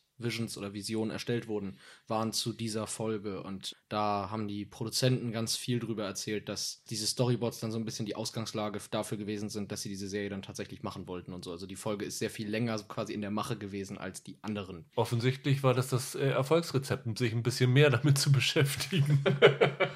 äh, Holger, du hast auch was Positives zu sagen. Ich fand die optisch reizvoll. Die haben zu diesem Schwarz-Weiß ständig noch so eine Art Gesichtsschatten gehabt. Ich weiß gar nicht, wie ich das äh, beschreiben soll. Das wirkt ein bisschen so, als ob mit Kohle oder mit Kreide Ja. so, so flirrende Schatten in den Gesichtern waren. Das hat der ganzen Folge einen sehr besonderen Look gegeben. Und dann, sie ist nicht komplett äh, schwarz-weiß, sie hat halt äh, Lichtreflexe, unter anderem dann halt Lichtschwerter, dann so ein kleiner Kontrapunkt da drin gesetzt sind. Lichtschwerter, die hier wie ein äh, Regenschirm eingesetzt werden, was ich auch sehr amüsant fand. Ja, es gibt eine Szene, da lässt eine Figur quasi so ihr Kopftuch fliegen. Das haben sie richtig toll gemacht und die hat dann auch eine irre Frisur, die dadurch äh, enthüllt wird. Das ist teilweise wi- wirklich sehr, sehr hübsch gestaltet. Es regnet die ganze Zeit auch noch, was in Schwarz-Weiß auch echt interessant aussieht. Also hier war dann halt nicht der Bezug zu Hidden Fortress, aber halt zu einem anderen Kurosawa-Film, das ist die Sieben Samurai, Ja. äh, die Ja, da ja. Äh, ganz klar so ein bisschen Pate gestanden haben. Was ganz witzig ist, weil Zack Snyder hat ja mal eine Sieben Samurai-Version Disney als Star Wars-Film gepitcht. Daraus ist nichts geworden. Der Film heißt, heißt Rebel Moon und kommt jetzt bald auf Netflix. Also sie haben daraus einen Sci-Fi-Film gemacht, aber den Star Wars-Bezug dann rausgenommen. Ja, also die war, war ganz hübsch. Das war für mich, wie gesagt, eine von den beiden Folgen, die ich klar zu den besseren gezählt Ja. habe. Die Folge hat das wieder gezeigt. Ich möchte mir gerne mal einen der Star Wars-Filme oder mal so bestimmte Szenen aus Star Wars mal auf Schwarz-Weiß angucken. Ich finde oft, dass das einen gewissen Reiz hat und es eine bestimmte Stimmung erzeugt. Gerade dieser Einsatz von Farben dann mit den Lichtschwertern sozusagen in Schwarz-Weiß sieht ziemlich schick aus, finde ich. Und das war die atmosphärischste Folge von allen. Und die war in sich hübsch geschlossen und damit eine der besten. Also ihr hört schon, wir sind uns äh, nicht einig, was die Qualität der einzelnen Folgen angeht, aber doch relativ einig, was die Qualität der Gesamtserie angeht, nämlich dass es da noch Potenzial nach oben gibt, Ja. was die Originalität angeht vor allen Dingen und was die Qualität der Geschichten angeht. Ich hoffe, das ist bei unserer zweiten Serie besser, denn das ist eine Serie, auf die richtige Science-Fiction-Fans seit Jahrzehnten, würde ich fast sagen, warten. Nämlich es ist die Adaption von Isaac Asimovs Foundation-Zyklus, die Apple TV Plus an den Start gebracht hat. Nach unzähligen Versuchen, Foundation auf die Leinwand zu bringen. Ich glaube, Emmerich war sogar mal daran in, involviert.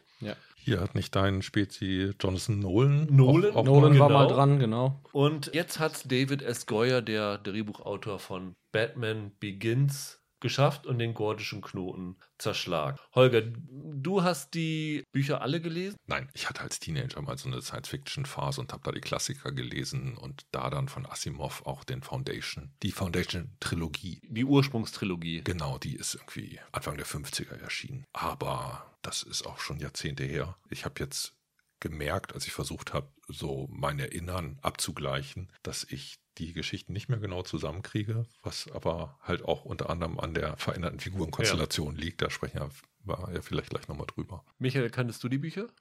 Ja, also bei mir ist es nicht Jahrzehnte her, ähm, dass ich sie gelesen habe, aber ich habe vor einem Jahr oder so, habe ich den ersten Mal gelesen. Ich habe jetzt vor kurzem dann die anderen beiden noch gelesen. Okay. Ich kenne aber auch noch so ein paar andere Sachen von Asimov. Also mich interessiert der Kram auch genremäßig sehr. Ich lese mich da gern durch durch sowas. Ich muss ja zugeben, bevor jetzt diese Serie in den Fokus gerückt ist und alle darüber geschrieben haben, war mir tatsächlich das gar nicht so ein Begriff. Ich habe mich mit Asimov nie so richtig äh, beschäftigt, außer äh, wenn irgendwelche Filme adaptiert worden sind. Zum Beispiel hier Will Smith, iRobot. Ja, genau. Der ja in gewisser Weise auch zum erweiterten Zyklus gehört, weil irgendwie Asimov hat dann ja nach dieser Urtrilogie nochmal ein paar Prequels und Sequels geschrieben und dann jede Menge Kurzgeschichten, wo er fast sein gesamtes Schaffen zu einem großen Kosmos zusammengefügt hat. Ja, kann man so sagen. Also es gab diese eigentliche Foundation Trilogie und die Sachen, die um dieses galaktische Imperium spielen und dann die Robotergeschichten und im Zuge seiner Karriere hat er wirklich die Sachen zusammengeführt. Der hat da dann die Löcher zugeschrieben, so ungefähr. So ein bisschen ist Foundation bei Asimov das, was jetzt jüngeren Lesern als dieser der dunkle Turmzyklus von Stephen King bekannt ist. Der hat das ja auch gemacht, dass der alle seine Sachen größtenteils versucht hat, in eine Welt zu packen. So ein bisschen in die Richtung geht es bei Asimov auch. Und das war wahrscheinlich auch der Grund, warum alle bis jetzt dran gescheitert sind, das Ding zu adaptieren. Es galt wirklich als das große unverfilmbare Buch. Also, das wird ja leicht mal gesagt. Also, Herr der Ringe galt ja auch immer als unverfilmbar und sowas alles. Aber hier ist das wirklich ein Problem gewesen. Nicht nur, weil es so viele Romane sind, sondern weil die Romane selber so sind, dass sie sich eigentlich nicht als Filmmaterial eignen. Jared Harris hat im Interview gesagt, du hast Dialoge, die gehen über 20, 30 Seiten in diesem äh, Roman. Und sie entfalten keine großen Beschreibungen von irgendwelchen Welten, was sich so als opulentes optisches Werk aufdrängt, das zu machen. Und sind über hunderte, tausende Jahre erzählt, was natürlich das auch schwierig macht, in eine Form zu gießen. Michael hat eben schon, als ich gesagt habe, den gordischen Knoten zerschlagen, mit, den, mit dem Kopf geschüttelt. Oder wollen wir erstmal den Plot erzählen, worum es so grob geht? Die Serie spielt, muss man erstmal sagen, weit, weit in der Zukunft. Es ist aber immer noch die Menschheit, die mittlerweile aber die Galaxien, Galaxien erobert hat, auf genau. vielen verschiedenen Planeten sind, äh, viele verschiedene Völker sind und sich eigentlich gar nicht mehr daran erinnern, wo sie ursprünglich mal herkommen, nämlich von der Erde. Also das, das kennt kaum noch einer. Und dieses Imperium wird regiert von einer Gendynastie. Die nennen sich die Cleons ist wahrscheinlich ein äh, Wortspiel, weil es die gleiche Buchstabenkombination wie Clone ist. Und das zeigt auch schon, was das für eine Monarchie ist. Nämlich, es ist ein Herrscher, nämlich Cleon der Erste, der hat gesagt, ich traue diese Galaxie niemand anderem zu, zu regieren, nicht mal eigenen Kindern oder irgend sowas. Also klone ich mich selber. Und es gibt drei Klone, also in verschiedenen Altersstufen. Wird dann hier Dawn, Day und Dusk genannt, also Morgengrauen, Tag und Abendstunde so ungefähr. Und das mhm. sind also die Altersstufen. Die regieren dieses Universum mit relativ harter Hand. Der Ausgangspunkt dann für die Geschichte ist ein Mann namens Harry Seldon, der nun von Jared Harris gespielt wird. Der ist ein Psycho- Historiker. Und was ist das? Der ist quasi Begründer einer eigenen Wissenschaft. Und diese Psychohistorik, genommen ist er so eine Art Wahrscheinlichkeitsmathematiker. Der trifft statistische Voraussagen über die Zukunft. Und was er zu beweisen können glaubt, ist, dass man den Untergang dieses galaktischen Imperiums voraussagen kann. Die Voraussage dieses Untergangs ist natürlich eine riesige Bedrohung für diese Dynastie und für dieses Königshaus und erschüttert dieses äh, Imperium.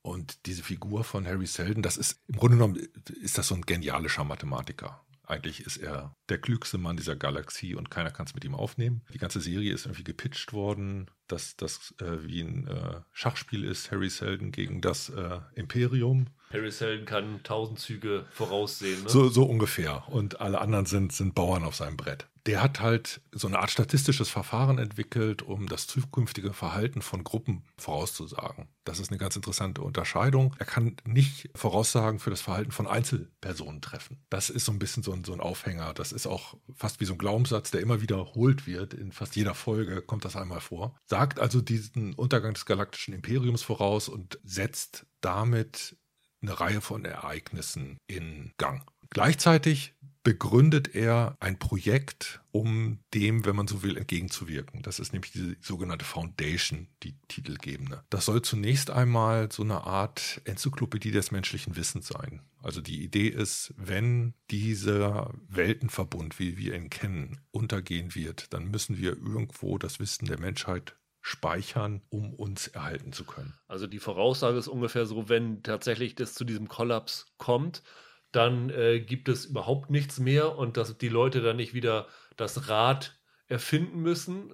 Buchstäblich sollen sie sozusagen einen Wissensschatz mitbekommen, was die Menschheit schon erfunden hat, was so das Essentielle ist, um wieder einen Neuaufbau zu starten. Genau. Grob gesagt, was wir dann sehen, ist auf der einen Seite der Niedergang des Imperiums und auf der anderen Seite der Aufstieg oder das Werden, das Entwickeln dieser Foundation. Wichtig ist noch, dass er sagt, dieses Imperium wird untergehen. Das ist auch nicht zu stoppen, egal was man macht. Das Einzige, was man machen kann, ist durch diese Foundation den Zeitraum zu verringern, der sozusagen wie so eine Art Weltwirtschaftskrise, wo, wo, wo es brach liegt. Das heißt, wenn sie aber diese Foundation aufbauen würden, dann würde sich das reduzieren auf einen Bruchteil davon. Also mhm. auch jetzt nicht irgendwie 10 Jahre, 20 Jahre, ist auch immer noch eine große Zahl. Und das ist ja das Interessante hier dran. Das ist ja quasi das Gleiche, was heute mit dem Klimaschutz passiert. Es wird vorausgesagt, so, das ist nicht aufzuhalten alles, was ihr jetzt macht, kann sozusagen nur dazu führen, dass es in der Zukunft besser wird, aber in der Gegenwart würde sich nichts ändern. Es würde nur für Unruhe und für Kosten sorgen. Und weil die, wie der Emperor, der äh, Brother Day, so nach dem Motto, was geschert mich das in Zukunft? Es geht ja jetzt um die Gegenwart.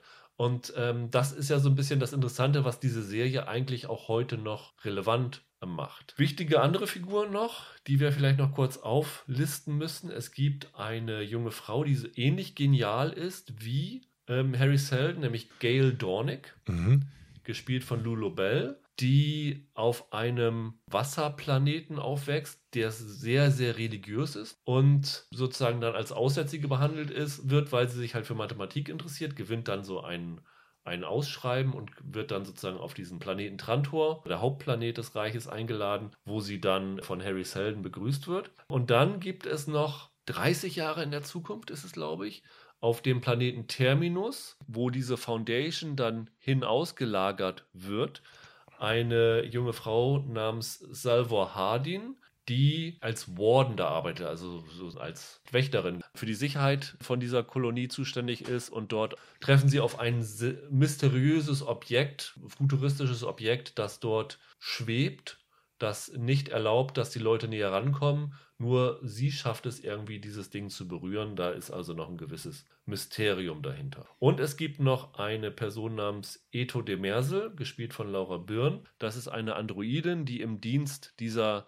Herrscherklasse steht. Und das schon seit dem, glaube ich, dem allerersten Herrscher. Das ist so das Hauptpersonal von dem Ganzen. Es ist schon sehr, sehr kompliziert und wir haben es schon versucht, auf sehr simple Weise runterzubrechen. Michael, du hast dich jetzt so gepflegt zurückgehalten, weil du dich äh, über die Serie geärgert hast? Na komm, oder fang warum? an mit deinem Rant. Nein, nein, nein. Ich habe mich jetzt zurückgehalten, weil ich, um ehrlich zu sein, obwohl ich alles gesehen habe, Du hast es nicht verstanden. Ich, ich hätte jetzt nicht mehr die, die Namen und die, die Figuren da und in welchem Jahr was spielt noch zusammen gehabt. Du hast am Anfang gesagt, dass Foundation so lange als unverfilmbar galt. Und ich finde, da ist nicht unbedingt in dem Sinne was dran. Ich glaube nicht, dass so etwas, egal ob es Herr der Ringe ist oder, oder Foundation oder Dune oder so ein Kram, ich glaube nicht, dass es wirklich tatsächlich unverfilmbar in dem Sinne gibt. Es geht am Ende ja darum, dass man bei einer Adaption versucht, den Geist der Vorlage einzufangen. Muss, du musst nicht unbedingt Wort für Wort die Geschichte erzählen, die da drin steht. Du musst versuchen, an, den, an die Kernthemen und an die Substanz und an die Essenz heranzukommen. Und obwohl ich diese Serie mag, finde ich, sie ist sehr wenig Asimov.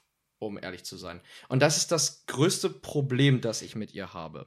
Die Foundation-Bücher bestehen teilweise aus ewig langen Dialogzeilen, aus seitenweise Dialoge aneinandergereiht und so. Und das ist sicherlich schwierig in Bilder umzusetzen. Aber was Foundation macht, ist, dass es eigentlich mehr versucht, eine moderne Sci-Fi-Serie zu sein, die mit Game of Thrones und, und Westworld und Co. konkurrieren kann, ohne dass sie dabei, glaube ich, das umsetzt, was die Bücher von Asimov so interessant und wahrscheinlich auch bahnbrechend gemacht hat. Das heißt nicht, dass sie für sich genommen schlecht ist, aber sie ist halt nicht unbedingt das, was der Titel verspricht. Stimmst du zu, Holger? Auch als Asimov-Kenner? Asimov hat so eine Nüchternheit in, ja. in seinem Ton und eine epische Serie verlangt nach etwas anderem. Und das ist ein echtes Problem. Ich würde das noch nicht Unverfilmbarkeit nennen, aber ich gebe dir komplett recht, dass so ein Asimov-Ton hier nicht unbedingt getroffen wird. Die Grundidee seiner Geschichte sehe ich da durchaus repräsentiert. Haben sie es so gut gemacht, wie sie es hätten machen können? da habe ich meine Zweifel. Das ist ja eigentlich eine total interessante Figur. Also dieser Harry Selden, der im Grunde genommen durch Mathematik die Zukunft prognostizieren kann, der glaubt ja an so eine äh, feststehenden Geschichtsgesetzmäßigkeiten. Im Grunde genommen ist das ja eine Fortsetzung von Hegel und Karl Marx. so. Ja, ja. Und den als eine Figur so in den Mittelpunkt von so einer Serie zu stellen, könnte total interessant sein. Das gibt aber zum Beispiel der Grundplot der Bücher auch nicht so richtig her, aufgrund der Ereignisse, wie sie dort laufen. Ja. Mhm. Da kann ich jetzt nicht tiefer einsteigen, weil wir dann spoilern würden. Naja, aber wir haben ja schon gesagt, so die Bücher spielen über einen riesigen Zeitraum und die genau. Lebensspanne von Menschen ist begrenzt. Das heißt, Selden ist halt eigentlich nur in einem Teil der Bücher präsent als Figur und sozusagen eher so in den späteren Büchern als Erinnerung, als so eine mythische Figur so ein bisschen, ne? Genau. Und das macht es halt auch schwierig. Also du kannst auch keine Serie machen mit riesigen Zeitsprüngen, wo du jedes Mal dein Personal austauschen ja. musst. Sie entwickeln ja schon Strategien, um das zu umgehen. Also am deutlichsten mit dieser Herrscherdynastie, mit der Idee mit diesen Klonen. Ja. Brother Day ist von Lee, Lee Pace, Pace gespielt. Ne? Pushing Daisies, genau. Den fand ich übrigens richtig gut. Fand ich auch super. Den fand ich sensationell das in der muss, Rolle. Muss man dazu sagen, der spielt seine Rolle wie ein römischer Kaiser, was ja auch Sinn macht, weil die Inspiration von Asimov für die Bücher, die er geschrieben hat, war ja damals ein Geschichtsstandardwerk von Edward Gibbons, Fall and Decline of the Roman Empire hieß genau, es, glaube ich, ne? Genau, mhm. ja. Und deswegen wird es so hier als, als römischer Kaiser, als inszeniert. Und das fand ich auch. Ich fand ihn echt klasse. Ich mag den sowieso. Da haben wir jetzt gleich einen der großen Pluspunkte auf der Habenseite der Serie, finde ich, mit dieser Figur. Also die haben sich was vorgenommen, wo ich dachte, das wird echt schwierig. Und ich habe teilweise meine Probleme mit der Umsetzung. Mein Hauptproblem ist, glaube ich, dass ich die einzelnen Figuren nicht attraktiv genug finde. Ich finde, du musst Serien immer auf die Schulter von Figuren packen. Da kommt jetzt vielleicht noch ein anderer Punkt. Die haben das Figurenpersonal modernisiert im Verhältnis zum Buch. Das Buch, muss man leider sagen, besteht eigentlich nur aus Männern. Und die haben unter den drei Hauptfiguren jetzt zwei weibliche Figuren, wo sie das Geschlecht getauscht haben im Verhältnis äh, zur Rolle im Buch.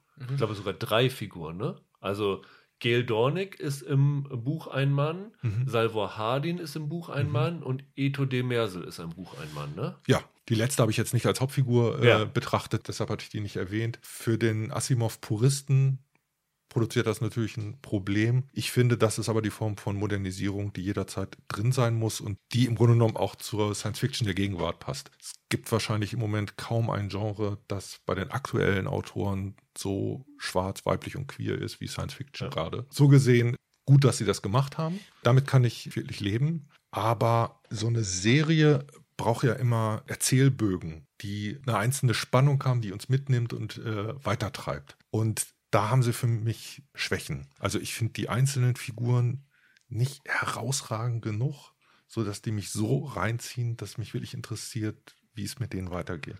Das sehe ich tatsächlich komplett anders. Okay. Also ich fand Lulo Bell als ja. Gail Dornick sensationell. Das ist fast eine Debütantin, ne? Ich glaube, ich glaube, es ist die zweite Rolle, ja. die sie hat.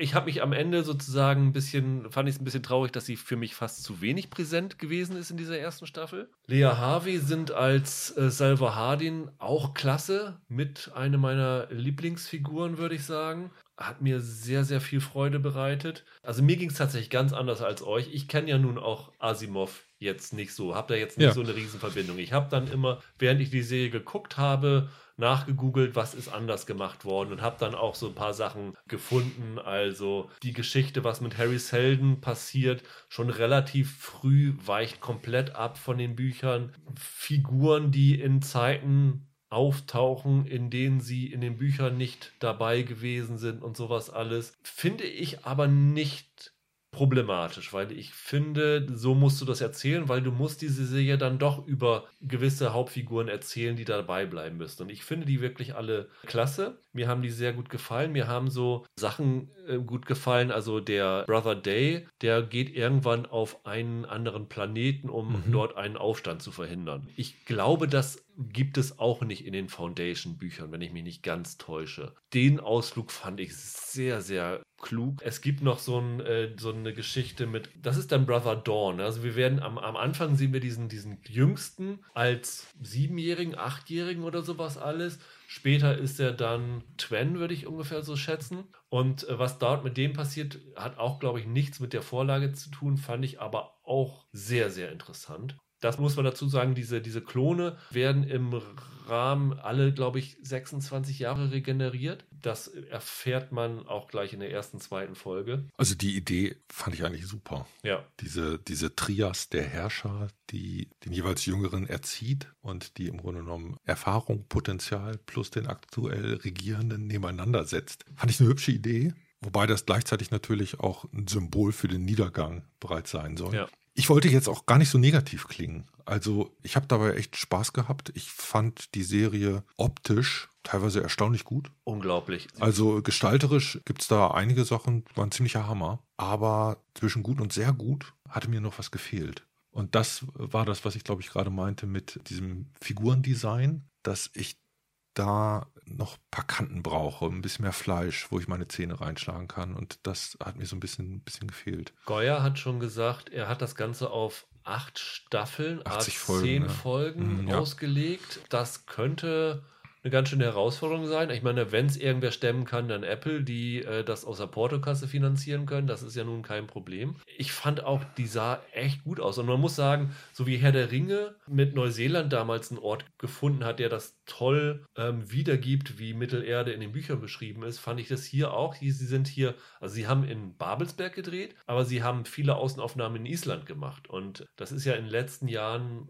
auch bei Game of Thrones ein beliebter Drehort geworden das fand ich so, ein, so, eine tolle Location, die das irgendwie toll rüberbringt. Also hat mir irgendwie super gefallen. Michael sitzt da schon wieder und es sieht aus, als, ob ihm, als, als ob ihm, der Look nicht, nicht gefallen hat. Nee, nein, nein, nein, das, das, das wäre ja Quatsch. Die sieht, die sieht schon richtig gut aus. Ich habe absolut kein Problem, wie die Serie aussieht. Mehr, was so in ihr passiert. Ich finde, die Figuren funktionieren alle ganz gut. Ich mochte auch eigentlich alle Schauspieler, obwohl ich jetzt niemanden so wirklich hervorgehoben hätte, wie ihr es jetzt habt. Ich habe mehr ein Problem damit, sie versuchen ja teilweise da so moderne Analogien reinzubekommen. Also du hattest, ich meine, Asimov hat das ja auch gemacht. Asimov hat ja jetzt auch nicht einfach irgendwie sich Wirne Zukunft zusammengesponnen, sondern der hat ja schon auch über seine Gegenwart geschrieben. Also da waren so Einflüsse aus dem damaligen Weltgeschehen mit drin, in Nazi-Deutschland und. Von Asimov selber gibt es irgendwie ein Zitat, wo er sagt, im Verhältnis zu dem, was Robert Heinlein gemacht hat, habe ich mir meins wir zusammengesponnen. Ja, war, ja, ja. Deshalb, äh, da ja. gibt es nochmal unterschiedliche Formen der Gestaltungstiefe und er selber hatte das mhm. Gefühl, gar nicht so sehr an dieser Welt gearbeitet zu haben, wie er es eigentlich hätte machen sollen. Das mag stimmen, aber du bist ja automatisch immer beeinflusst durch das, was um dich herum passiert Klar, und das, was natürlich. du wahrnimmst. Ja. Und ich finde, das erkennt man in dem, was ja. er da geschrieben hat. Und sie versuchen das hier ja auch bewusst einzubringen. Also, Rüdiger, du hast vorhin Klimawandel und Klimakrise und so erwähnt, das ist definitiv da irgendwie mit drin. Also, Goya selber hat ja gesagt, dass er auch versucht hat, den Brexit einigermaßen zu thematisieren in dem Ganzen. Und ich fand das nicht immer so richtig überzeugend, um ehrlich zu sein. Also ich habe mit den Skripten manchmal ein ziemliches Problem gehabt. Aber ist die Idee von Asimov nicht gewesen, zu sagen, es wiederholt sich alles in der Geschichte und ja. irgendwann kommt ein Imperium oder irgend, irgendwann ein Punkt, wo einfach der Untergang nicht mehr aufzuhalten ist. Und Mhm. Es ist ja eigentlich nur logisch, das so zu erzählen, oder? Ja, ich glaube, es geht ja auch nicht um den Untergang. Das ist eigentlich eher eine positive Utopie. Es geht eher darum, irgendwann kommt die Zeit, wo Vernunft und Naturwissenschaften endlich das Regieren übernehmen. Das ist die positive Utopie da drin. Also das würde ich eher tatsächlich noch sagen als ein anderer Aspekt, der, glaube ich, aber dann unfreiwillig rein spielt diese Wissenschaftsskepsis in der Serie. Das kannst du natürlich jetzt auch mit Pandemie Mhm. und den Leuten, die äh, den Wissenschaftlern nicht trauen und sowas alles verbinden. Das ist aber teilweise genau ein Problem, wie soll man sagen, der Größe und der Skala jetzt. Also äh, bei Asimov ist es, glaube ich, so, dass, korrigier mich, Terminus wird bevölkert von 100.000 Wissenschaftlern. Ja. Und hier haben wir ein Zeltlager mit zwölf Leuten. Ne? Also die Vorstellung, äh, dass die paar Mannequin jetzt irgendwie das Wissen der Welt dort sammeln, wird hier visuell nicht so richtig abgebildet. Das ist eher so Outer Rim Territorium, wie es da dargestellt wird. Und im weiteren Verlauf geht das eher um so, so, so eine, so eine Tribal-Kultur, die da fast entsteht. So, das ist wie in einem Endzeitfilm das letzte Lager, das sich wehrt, so Ja. ungefähr. Versteht mich auch nicht falsch, ich möchte auch gar nicht so negativ klingen, weil ich das schon sehr unterhaltsam fand. Aber ich glaube, ich kriege es gerade nicht ganz richtig artikuliert, was mein Problem ist. Ich glaube, dass bei Foundation, das ist eine Serie, die sehr ambitioniert ist, aber für mich bleibt es halt vom Eindruck her, bleiben da halt die Ambitionen. Ich finde noch nicht, dass ihnen das tatsächlich geglückt ist, was sie sich halt vorgenommen haben. Das ist so, also ich sehe noch die Bemühungen zu was Großem, aber es ist für mich noch nichts Großes im, im Endresultat. Ist das Problem bei dir dann darin liegend, dass du dir aufgrund der Bücher, die du kennst, was anderes vorgestellt hast? Oder funktioniert es für dich auch als x-beliebige Science-Fiction-Serie nicht so richtig? Ich glaube, das Buch habe ich nach zwei, drei Folgen versucht zu vergessen, weil es für mich wirklich nicht den Ton getroffen hat, den ich von einer Asimov-Adaption erwartet hätte. Und ich habe das versucht, dann als ein eigenes Ding zu sehen. Und auch so als eigenständige Serie finde ich halt, dass die vieles versuchen, sich um vieles bemühen, aber dass da bei mir noch nicht der, ja, wie sagt man, Funke der übergesprungen. Funke überspringt. Genau, also Ja. noch, dass es noch nicht Klick gemacht hat bei mir. Also optisch ist es das für mich schon. Da habe hab ich echt schon manchmal Luft eingesogen und gedacht, ey, das ist gestalterisch jetzt echt ein Wurf. Für mich sind das, wie gesagt, diese Erzählbögen, die nicht so super funktioniert haben. Also es, es gab zum Beispiel irgendwann eine Folge, die quasi einen zeitlichen Rückgriff auf die Zeit von Gale auf ihrem Heimatplaneten macht, wo ich das Gefühl hatte, das ist erzählerisch nicht wichtig, das braucht ihr nicht. Das könnt ihr rausschneiden und äh, der ganzen Serie passiert überhaupt nichts. Und das zeigt ja im Grunde genommen, da baut dann nichts drauf auf im Folgenden. Und dann ist es eigentlich fett, das weggesäbelt hört. Aber das war doch zum Beispiel so eine Geschichte, wo man schon gemerkt hat, was die da versuchen. Es, ist, es geht halt nur nicht auf, oder? Das ist, ich meine, das ist ja genau mein Problem. Ich finde, das geht auf. Für mich äh, muss ich sagen, du hast, ich glaube, in der Vorschau hast du gesagt, Holger, du wartest auf die große Science-Fiction-Serie, Mhm, mhm. weil dir die in den letzten Jahren noch nicht so richtig ähm, untergekommen ist. Ja. Und für mich ist das die große Science-Fiction-Serie. super. Ich finde den Ansatz äh, super, ich finde den Look super. Ich würde sogar noch so wei- weitergehen, also die Verbindung, die sich bei dieser Serie mir erschlossen hat, und Michael hat den Namen vorher schon einmal fallen gelassen, ist nicht The Expanse oder Star Trek oder irgend sowas, sondern das ist Game of Thrones, Mhm. weil es wirklich auf so großem erzählerischen Rahmen ist. Und was auch noch dazu kommt, Game of Thrones hat damals in den ersten drei, vier Staffeln sich dadurch ausgezeichnet. Und das haben alle gut gefunden. Und ich glaube auch wir, dass sie tatsächlich nicht so einen Wert darauf gelegt haben, immer jede Figur die ganze Zeit zu begleiten, sondern da ist dann mal Peter Dinklage in den Käfig gestiegen, auf dem Boot mitgefahren und war dann mal eine halbe Staffel weg, so ungefähr. Und hier hast du das auch, dass du tatsächlich Figuren zwei, drei Folgen gar nicht mehr siehst, mindestens eine halbe, manchmal zwei, drei Folgen und dann kommen sie dann irgendwie wieder, weil es gerade woanders spielt. Und allein dadurch habe ich so den Eindruck von einem ganz großen Kosmos, der hier erzählt wird. Und das hat mir irgendwie riesig Freude gemacht. Also ich kann wirklich hier nur die dickste Empfehlung raushauen für diese Serie. Vielleicht liegt es daran, weil ich mit Asimov, wie gesagt, nicht so viel zu tun hatte, aber als Science-Fiction-Serie per se hat mir die unglaublich gut gefallen. Ich finde den Game of Thrones-Vergleich von dir jetzt mega, weil, weil nein, weil es mir ja damals bei Game of Thrones mit Staffel 1 genauso ging wie jetzt hier, dass ich das schon gut fand, aber dass ich mich ein bisschen über mich selbst geärgert habe, weil ich es gerne besser gefunden hätte, weil man ja mitbekommen hat, wie alle anderen darauf reagieren und so. Und ich kann mir vorstellen, dass Foundation ein Ding wird, das durchaus auch abgefeiert werden wird von vielen. Und ich würde mir halt wünschen, ich könnte es irgendwie auch, aber es geht irgendwie nicht. Es ist für mich noch nicht das, was ich gern gesehen hätte, glaube ich. Ich sehe diesen Game of Thrones-Vergleich auch Und ich sehe auch, dass das in Teilen aufgeht. Gerade was du gesagt hast, diese Szene da auf diesem anderen Planeten mit den religiösen Fanatikern, sage ich Ja. mal. Ganz am Ende spielt ihr übrigens auf Lanzarote, da war ich schon. Ah. Das ist ganz witzig, immer wenn du, wenn du so eine dramatische Höhepunktszene und denkst, in der Tropfsteinhöhle war ich auch. Von mir auch eine Empfehlung, allerdings eine Empfehlung mit kleinen Abstrichen. Und da war es zum Beispiel so, der erste Eindruck bei Game of Thrones war, in allen Rollen geil besetzt. Das habe ich hier nicht. Und auch eine Unberechenbarkeit in der Dialogqualität, das habe ich hier auch nicht. Das sind für mich so kleine Abstriche, die ich dann doch irgendwie mittrage. Was ich hier ganz interessant fand, ich weiß nicht, ob das eine Form von Selbstbewusstsein ist oder eine Form von Skepsis. Die letzte Folge bindet gefühlt zehn Enden aneinander, wie es vorher nur äh, der Abschluss der Herr der Ja, Ringe-Saga ja. gemacht hat. Und da ist jetzt die Frage, haben die einfach die Befürchtung, dass das für das Geld nicht weitergeht? Oder haben die wirklich schon das Gefühl, okay, wir haben jetzt etwas hingestellt, das bereits so eine Bindung für den Zuschauer produziert, dass sie sich auch von allen Figuren verabschieden wollen? Ich habe es lange nicht mehr gehabt, dass ich eine Serie gehabt habe, bei der ich selber so wenig einschätzen kann, wie die Zuschauer darauf reagieren. Das würde ich auch so unterschreiben. Ich glaube aber, dass gefühlt, also für ich habe das Ende so interpretiert, dass sie schon eine Zusage für eine zweite Staffel haben. Okay. Ich glaube auch Apple hat bisher jede Serie verlängert für eine zweite Staffel, meine ich. Und äh, für mich hat sich das tatsächlich so angefühlt, wie, wie du das beschrieben hast, dass man nochmal kurz den Zuschauer auf den Stand bringen will in der letzten Folge, wo ist welche Figur gerade in dem Moment. Hast du irgendwas über das Budget gefunden? Nee, habe ich nicht Du gefunden. musst sau viel Geld gekostet. Ja. Ich habe nämlich irgendwann mal eine Zahl gesehen, dass die angeblich 50 Millionen dafür in die Hand genommen hätten, was ich so unglaublich wenig fand, weil es nach echt mehr aussah. Also es, es gab so ein paar Szenen, wo man das Gefühl, wenn sie nah an die Figuren rangehen, wo man wirklich das Gefühl hat, okay, das ist jetzt aber kleiner aufgelöst. Aber dafür gibt es ja auch das genaue Gegenteil. Es gibt da einige Trickshots, dieses, diese Weltraumszenen, diese Planeten von Ja. außerhalb oder so. Das sieht alles echt ziemlich schick, ziemlich geil aus. Allein diese, es gibt so auf dem Trantor, auf dieser, diesem Hauptplaneten, gibt es so, es nennt sich Starbridge. Das ist so ein Riesenfahrstuhl in den Weltall zu so einer Sternenbasis. Ja, ja, ja. Das sieht wahnsinnig aus. Und was sie damit machen, ist, ist unfassbar. Also das muss richtig Kohle gekostet haben. Wir haben jetzt nun die zehn Folgen relativ schnell durchgebinged. Ich hatte Mhm. acht Folgen am Stück geguckt und die zwei Folgen kamen ein bisschen später, die letzten.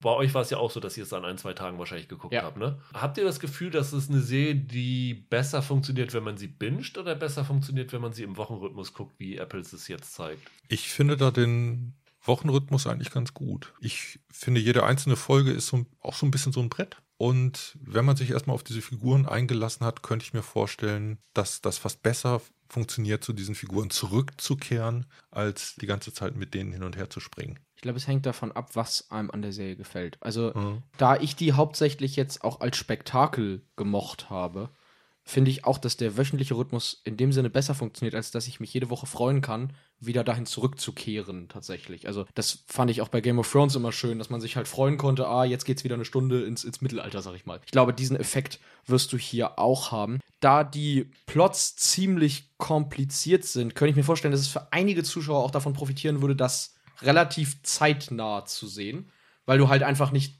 so viel mitnehmen musst, dass du irgendwie noch erinnern musst, was dann und dann passiert ist und wichtig ist. Ich glaube wirklich, dass man nach ein, zwei Folgen abschätzen muss, was ist mein Hauptappeal, warum ich das gucke, was hat mich gehuckt und davon würde ich es abhängig machen, ehrlich gesagt. Als Erzähler der Serie fungiert ja Gail Dornick, die sozusagen mit Voice-Over am Anfang immer so ein bisschen jede Folge so einleitet. Es gibt also, zumindest so wie wir es gesehen haben, nicht so, das passierte bisher bei Foundation, sondern sie wirft dich relativ schnell rein. Also in den Büchern ist das ja eine männliche Figur, der wiederum der Biograf von Harry Seldon ist. Genau. Game of Thrones hat auch als Wochenserie gut funktioniert und ich glaube, das hier könnte auch gut funktionieren. Und also für mich ist es eine, eine dicke, dicke Empfehlung. Ich habe mir wahrscheinlich von uns dreien am wenigsten erhofft. Vielleicht hat es mir dadurch am meisten gefallen. Ähm, aber selbst ihr sagt ja, dass man die sich gut angucken kann. Das ist ja kein Desaster geworden. Und das hätte es ja auch sehr leicht werden können. Ne? Absolut. Ich, wie gesagt, ich, ich war jetzt ein bisschen der, der, der Buhmann hier in der Runde. Aber ich finde, das kann man gut gucken. Das, das ist sehr unterhaltsam. Für mich ist es als Asimov-Adaption, um ehrlich zu sein, nicht gelungen. Aber als eigenständige Science-Fiction-Serie ist die allein schon der Schauwerte wegen ziemliches Unikat, finde ich. Höchstens noch die Star Trek-Sachen so ein bisschen, aber die sind alle furchtbar, deswegen dann lieber das gucken. Also das ist zum Beispiel viel, viel besser als äh, Star Trek BK, Star Trek Discovery oder in, in wirklich jeder Hinsicht. Ja, von, von, von sowas wie Foundation träumen die Ja, bei Track ja. aktuell. Und Jared Harris kann man sich einfach immer gut an. Die Rolle hat auch ein bisschen was von seiner Tschernobyl-Rolle, so ein bisschen, ne? Jared Harris ist immer gut. Ja. Und ich finde ich find ihn hier auch wieder ganz klasse. Ähm, nächste Woche, Michael, wir beide reden über das dritte Quartal, das schon wieder vorbei ist. Äh, ich habe noch ein, zwei Serien, die ich gucken muss vorher, aber ich könnte mir vorstellen, dass wir über Foundation nächste Woche auch reden. Ich ich, ich werde nicht so viel Schlaf bekommen bis zu der Runde. Ich will so viel noch gucken bis dahin. Ja. Vielen Dank euch beiden und wir sehen uns. Und ihr da draußen, gebt Foundation eine Chance in zwei Folgen. Dann könnt ihr zwischendurch auch nochmal Visions gucken und dann habt ihr euren Science-Fiction-Bedarf für die nächsten Wochen erstmal erfüllt. Ja. Bleibt gesund, macht's gut, bis nächste Woche. Ciao, ciao. Ciao.